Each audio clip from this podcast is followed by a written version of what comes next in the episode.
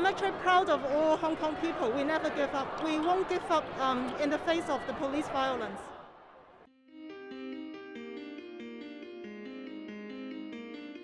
Estoy muy orgullosa del pueblo de Hong Kong. No nos rendimos. Ayer escuchábamos disparos de represión policial. Hoy, el testimonio de una mujer en las propias protestas.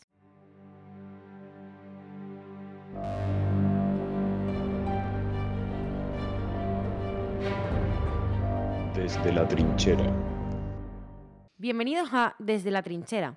Mi nombre es Isabel Cebolla y en el programa de hoy continuaremos analizando las protestas de Hong Kong y nos adentraremos en la cobertura mediática que ha recibido esta crisis internacional.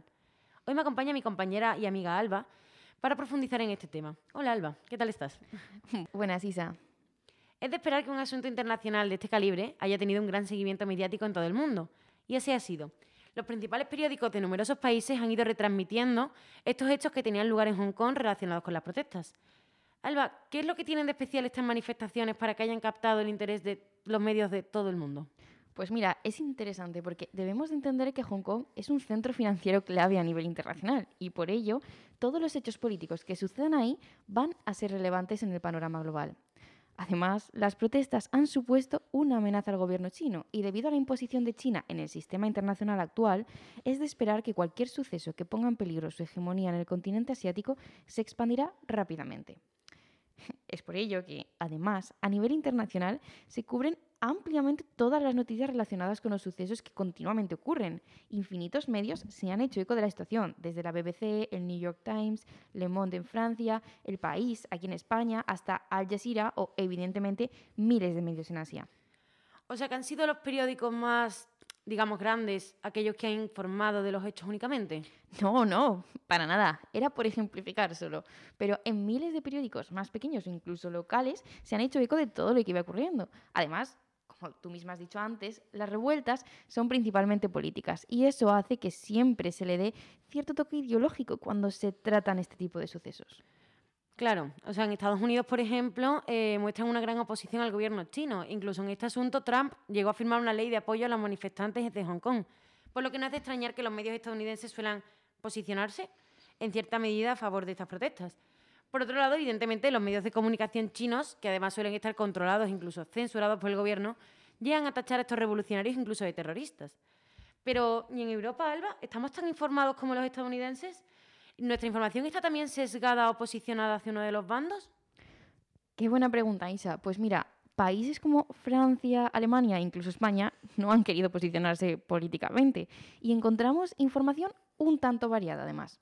Cuentan tanto detenciones un tanto irregulares por parte de la policía como los actos extremadamente violentos en los que desembocan las manifestaciones en ocasiones. Creo que podríamos afirmar que nos llega información un tanto más completa, imparcial o al menos de ambos bandos. ¿Y tienen algo en común todos esos medios que informan de estos sucesos? Pues mira, realmente a nivel internacional no, puesto que miles de medios se han hecho eco de estas noticias y no se pueden englobar en un mismo saco. Aunque, por supuesto, la ideología marca la línea a seguir y aquí sí encontramos el punto de unión. Por ejemplo, si nos centramos en el caso de España, es más lógico que el gobierno prefiera no posicionarse, teniendo en cuenta la situación con los independentistas en nuestro país. Mostrar apoyo a una región que busca la independencia de su nación sería un tanto peliagudo a nivel político. Es de esperar que, dependiendo del posicionamiento de los medios en el asunto Cataluña, por ejemplo, decidan inclinar la información hacia pues, un bando u otro. Un ejemplo claro de estos, pues por ejemplo, fueron las protestas que se realizaron simultáneamente en Cataluña y en Hong Kong en octubre de 2019. Los titulares de periódicos más centro-derecha informaban de manera más neutral y objetiva, mientras que los periódicos catalanes de ideologías nacionalistas trataban el asunto con un enfoque más reivindicativo, utilizando frases como suman fuerzas. Pues la verdad que es muy interesante todo lo que me estás contando y creo que podríamos llegar a la conclusión de que estamos tratando una crisis que afecta a tantas potencias del mundo que es inevitable que ocupe las agendas de miles de medios a nivel global. Muchas gracias, Alba, por haber estado hoy con nosotros y habernos ayudado un poco a saber más del tema, a mí y a todos nuestros oyentes. Muchas gracias a ti, Isa.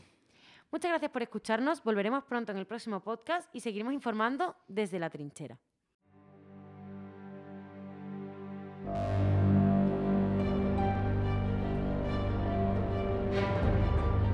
Desde la trinchera.